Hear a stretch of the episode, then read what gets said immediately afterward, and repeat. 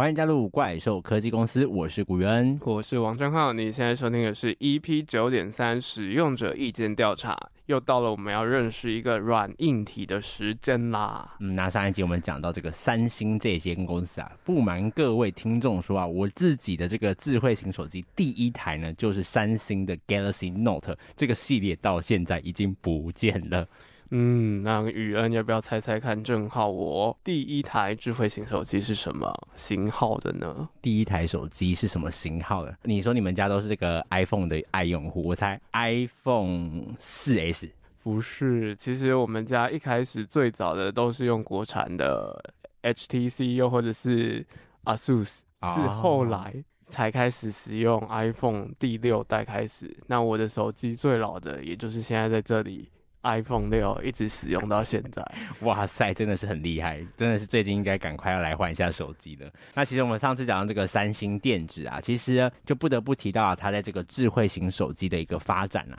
这个根据这个市场研究机构啊，Strategy Analytics。今年第二季全球智慧型手机市场报告啊，三星的市占率是所有品牌中最高的哦。那其实它在今年 Q1 就已经超过苹果了啦。那目前是高达这个市占二十二 percent，也就是说呢，每五个人手上拿的手机就有一台是三星的。那到底为什么三星在今年二零二二年的市占是可以超过苹果呢？其实主要原因啊，就是三星它的产品线是非常多元的。那透过满足各种需求的用户，再加上旗舰机 Galaxy X 二十二系列的发表，就有带动非常多的销量成长。嗯，不过在三星众多的一个产品线中啊，有一个蛮特别的系列的占比，它其实是开始慢慢提升。那最近在各大广告版面，你如果你是看到三星的广告的话，也不外乎就是在推广这种折叠式的手机啦。嗯，那三星的折叠式手机，它的系列名称是以英文字母 Z 作为开头的。那这个 Z 系列又分成两种型号，分别是 Fold 和 Flip。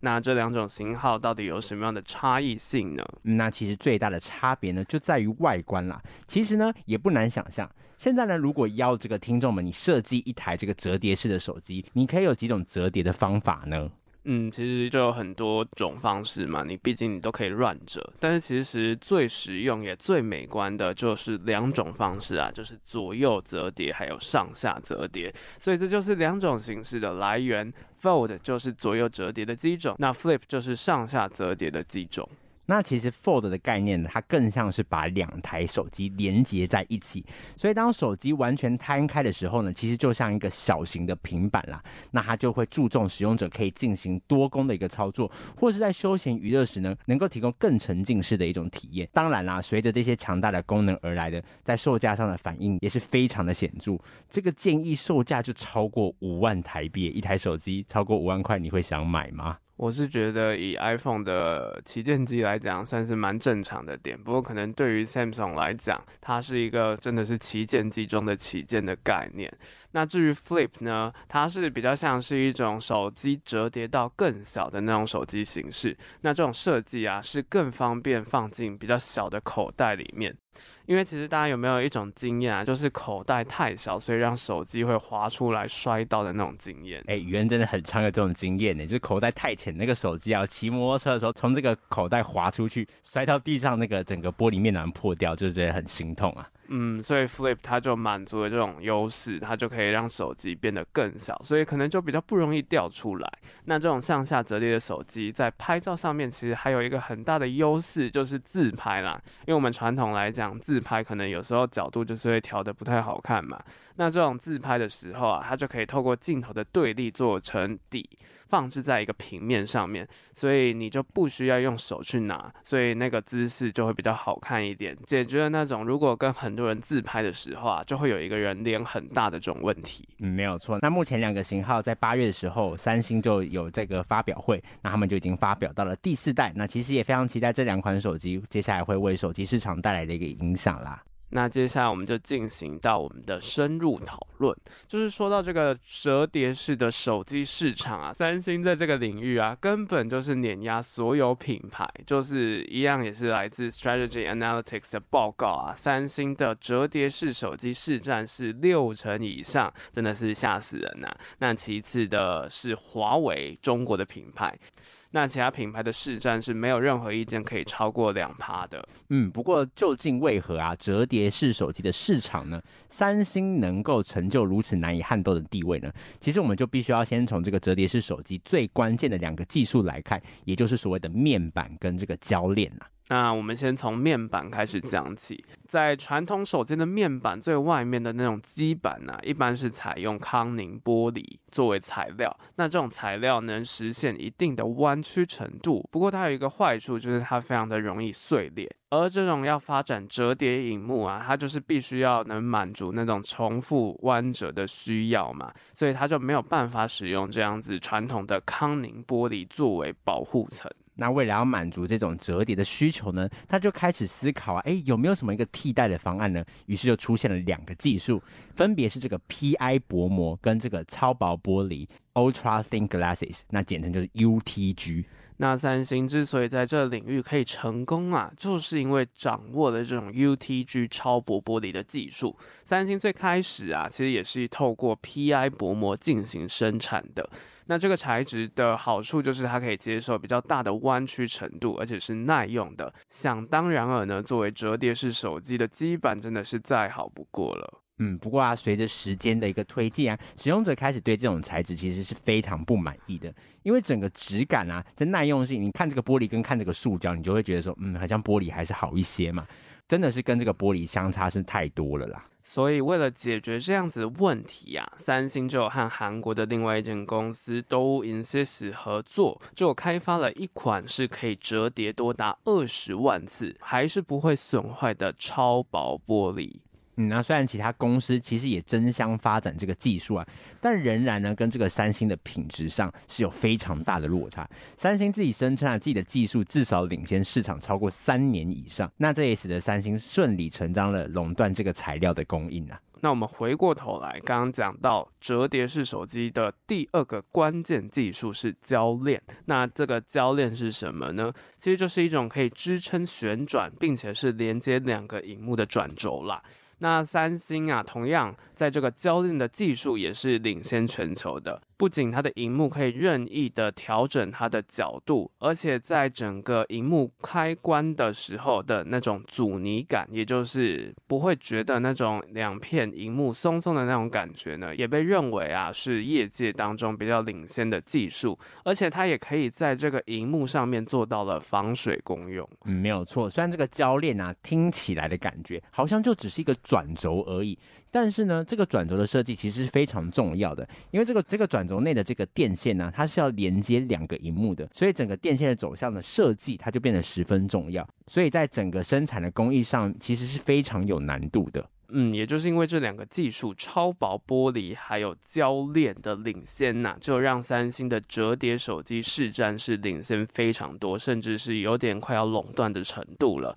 同时啊，也因为这两个技术的生产成本相较于传统手机高非常多，也让整个折叠式手机的价格始终还是处于非常高的那种感觉。那也就是因为这个售价非常的高，让许多的使用者就望而却步啦。就是因为这种产品呢，它其实也还没有发展出那种非使用不可的一个情境，所以大多数人就说啊，只需要这个传统智慧手机，其实就能够满足生活中的所有需求了，就没有意愿来换轨到折叠式的手机上面。嗯，不过还是有非常多的厂商开始想要发展这样子的折叠式手机，希望可以找到新的商机。所以像是大陆的厂商华为、OPPO、VIVO 这些手机呢，就有开始自力研发这些折叠式手机。嗯，没有错。那或许在这样子一个各厂的竞争之下，会促成这个折叠式的手机的应用慢慢的这个被发展起来，或者是说整个折叠式手机迈向一个平民化，大家越来越能够接受折叠式的手机。那当这样子一个情况下，或许未来呢，它才有可能取代目前的这样子的一个传统的智慧型手机。嗯，那这里就留下一个思考啦，就是我们刚刚讲了这么多。其实有一间公司，它也是非常在行，在做手机这一块的，就是苹果。但是为什么苹果比较没有折叠式手机推出这方面的一种意愿呢？或者是说，现在到底为什么苹果反而还是专注在推出那些旗舰机呢？嗯，难道是他不看好这样的折叠市场发展的前景吗？那我们就留个这个思考给我们的听众朋友啦。那回过头来，我们来讲一下整个三星的一个使用的心得。那今天我们找到这个使用者呢，是来这个网络上的资讯，是这个我是赖瑞这一位这个网红啦。那他使用的硬体是 Samsung Galaxy Z Flip 3的五 G 版本。那在讲到优点的部分，就说到这个小荧幕是非常方便的。再来是音效非常的不错，它是支援杜比全景声的，在整个声道的比例分配是非常平均的。嗯，再还要讲到这个折叠式荧幕非常这个有特色的部分，就在它的分割荧幕是非常方便啊，而且你就不需要再多买这个手机支架，你就用这个角度，其实就可以啊、让这个手机可以立在桌面上面。嗯，然后还有一个是因应这种折叠的方式建立出来的一种新的功能，就是音量键啊，会根据手机是折叠又或者是打开的状况去调整，是非常贴心的。不过在整个缺点呢、因为这种上盖下盖的折叠呀、它是有很大的空隙的，所以在盖起来之后是非常容易积灰尘。嗯，那再来，就是手机的小荧幕亮度其实是超级低哦。这个手机后面其实是有一个小荧幕的，那就让自拍的一个时候可以看到自己的脸。那其实因为亮度太低，其实常常如果是这个太阳大的时候，根本就是看不到啊。嗯，还有电池容量的问题，续航力这一点确实还是一个非常大的问题。嗯，没有错。那讲完这个关于三星的折叠式手机之后呢，那我们先休息一下，等一下我们再来讲讲另外一个跟三星有关心的软体应用哦。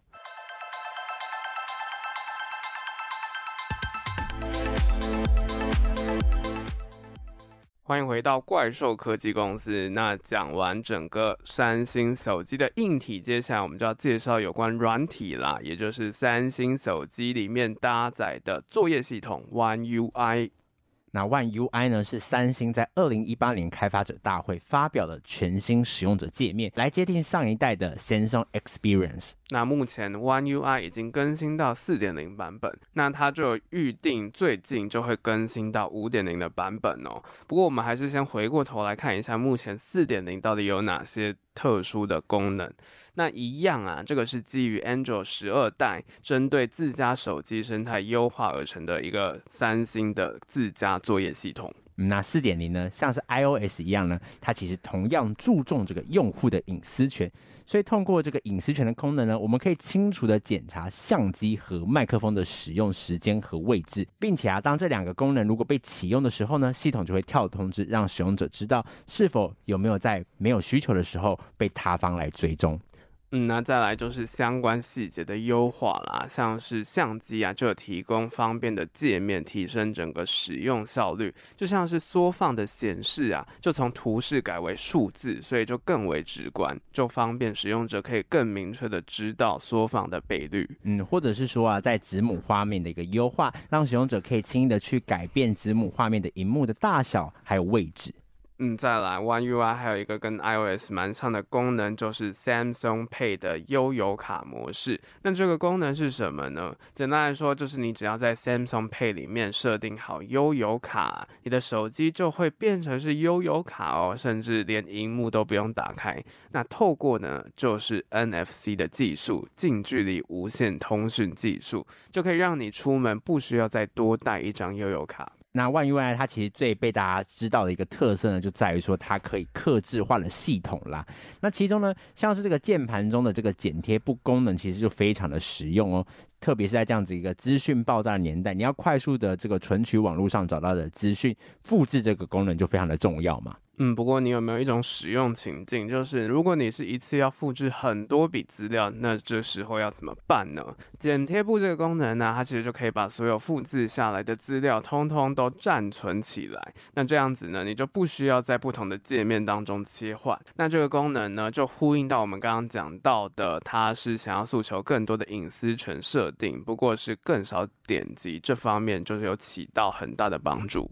嗯，那接下来我们就来说明一下，哎，这次五点零的这个版本，在这个 beta 版本中有哪一些可观的这个更新呢？不过呢，在这个说明这些更新之前啊，我们最主要还是来了解一下，说，哎，为什么到底这一次要从这个四点零升级到五点零？原因呢，其实也来自于。这两者的 Android 系统是完全不一样的。五点零呢，它其实是建筑在这个 Android 十三的一个架构之上，所以呢，其实这次很大更新的原因，其实来源自 Google 啦。大家还记得我们在 EP 五点三的时候就有提过 Android 系统的发展嘛？那那个时候我们就有说到，Google 为了要保有系统开发的主导权呢、啊，就有开启了 Google One 的计划，就和合作的厂商谈好说，上机之后到底要怎么样优化。那这种优化的部分是下放给其他的外部厂商的。嗯，那这样子的合作其实它不是一个一次性的，而是一个长久的合作。因为 Android 它自己也是会有迭代嘛，所以每当有迭代的时候呢，合作厂商就要再次启动这个系统优化的小组，来让这个自家的系统能够跟上时代。嗯，那这次更新还是延续了前面的更新，就是克制化这一点，那就会扩大所有可克制化的资料库，继续扩大，而且是每两个星期会更新一次，去优化他们的 UI 的。嗯，不过真的有人会花这么多的时间去克制自己的 UI 嘛？我自己就是拿到手机就现成的功能怎么用，我就是怎么用了。我真的好像没有什么时间去克制自己的 UI。嗯，这个感觉就是因人而异啦，就是可能有些人就是比较喜欢去设计自己的手机。那接下来就是在通知中心呢、也是有重新设计的哦，就让整个通知的内容更加的直觉。嗯，没有错，我真的觉得这蛮重要，特别是在安卓手机啊这个部分啊，我自己现在用的手机，它的通知中心其实设计的太复杂了。那其实这样子复杂的通知中心，往往会让我们遗漏掉更多重要的资讯，所以我就很常接不到这个账号的这个讯息啊，或者说接不到这个某人传来的一个通讯的电话，其实有时候也会常常接不到。嗯，是时候改用 iPhone 了啦，没有啦。那接着啊，就是还有一个很大的更新，就是在多装置间相连就有非常大的优化，像是模式和情境上面的强化，你就可以只要触发一个键，就可以同时把所有相关的设定调整成符合那个模式的情境需求哦。嗯，没有错，像是这个离家情境啊，它就可以自动设定，就是打开 Spotify，你就可以满足这个通勤中娱乐的一个需要。那三星其实表示啊，未来手机将会结合这个自家语音技术 Bixby，透过主动询问使用者一些简单的问题，来协助设定不同的手机的模式。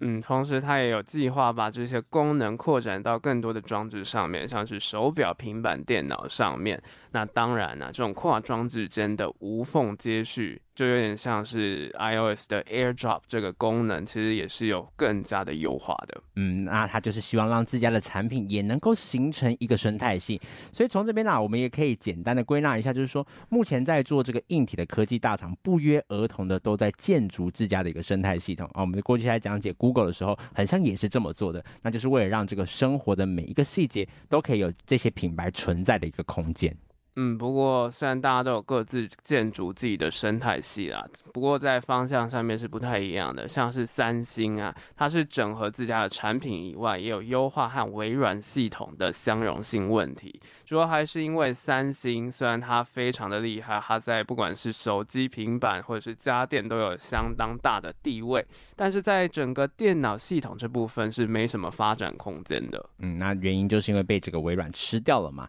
那像是透过这个同步。部手机跟 PC 间，或者是 Office 间的这些内容，或是手机照片，能够通过 OneDrive 备份这些功能呢，来优化跟这个微软之间的一个相容性的问题。嗯，当然，在隐私权上面也是有不断的提升的，像是他们就有在共享相片就有优化，是说系统会判定这些共享的照片是不是有夹带一些个资资讯，那如果是有相关的资料风险的话，就会有跳出通知说有个资外泄的疑虑。嗯，没有错。那这边我们就提出一个思考啦。其实这样子听下来，基本上三星跟这个 iOS 更新的路数其实是还蛮一致的。那三星如果按照这样子同样的路数，它能够有优势的原因，可能会在哪一些部分呢？那这个问题就留给大家思考了。不过你知道，三星它其实也有一件很大的大事，就是它想要转换跑道，不再使用 Android 嘛？诶，这件事情大家知不知道？但这其实并不是表示三星要即将背叛 Google 啦，而是它转换到 Google 研发的另一款系统，叫做 Fuchsia OS。那这个新的作业系统 Fuchsia OS 相较 Android 更厉害的点呢，就是它还结合了强大的物联网系统。那这个呢，刚好就是三星它有发展非常多智能家居，这一点是非常不谋而合的。所以这次的研发，三星它就主动透过导入部分资源和 Google 合作。所以其实现在 Google 的智智能家居已经有搭载的这套系统，也一起进行了测试。而且除了这个强大的物联网功能之外呢，更重要的是这套作业系统呢，对于这个设备的限制性是相对小的，连带的呢就是这个更新性是更加强大的，不再需要这个靠手机设备商来推送这些更新，而是说呢，未来将不会有这些手机硬体需求不够而导致无法更新的问题。也就是说，诶，过去我们很想买这个 Android 手机，都会想说，这个 Android 手机到底可以更新到 Android 第几代？呃，有些可能就是 Android。更新个一代就结束了，那之后呢就不会有这个问题，就基本上买一台手机你就可以更新到底，一直就是更新这个作业系统这样子。但是随着现在用的东西容量越来越大，其实也还是不能保证说到底手机可以用多久啦。那大家就是还是要定期花时间更新手机哦。嗯，没有错，这个硬体的部分也是非常的重要啦。那回过头来，我们来聊一下这个使用者的一个心得啦。今天找到这个使用者呢，他叫做小乔。那在整个软体 One UI。UI 二点五的使用满意度啊，它给到了九分，在十分里面就讲到说，它的优点是他觉得这个 One UI 有非常多的主题可以选择，就可以让自己的手机变得更加的个性化，而且在手机解锁的部分是非常的方便。因为三星有一个堪称是黑科技的点，就是它可以直接透过侦测指纹放在整个荧幕上面就可以解锁了，它的感应是非常特殊的。嗯，没有错。那接下来就是这个画面分割的功能呢，是非常方便的，这个可以让这个使用的过程呢，可以更好的来操作。嗯，那在缺点的部分，他就指出啊，就是他发现，在开行动数据的时候，连蓝牙耳机会听起来断断续续的那种感觉。但普遍上来讲，这个是蓝牙都会有的一个问题点啊，所以算是真的是一个小毛病而已。那他在自己使用过 Sony、Apple 和 HTC 的手机之后，就觉得是说，这个 Samsung 的手机呢，整体来讲是非常好用的。嗯，没有错。那这个关于今天所介绍三星的一个硬体跟一个软体，我们就分享到这边。我是古元，我是王正浩，大家拜拜，拜拜。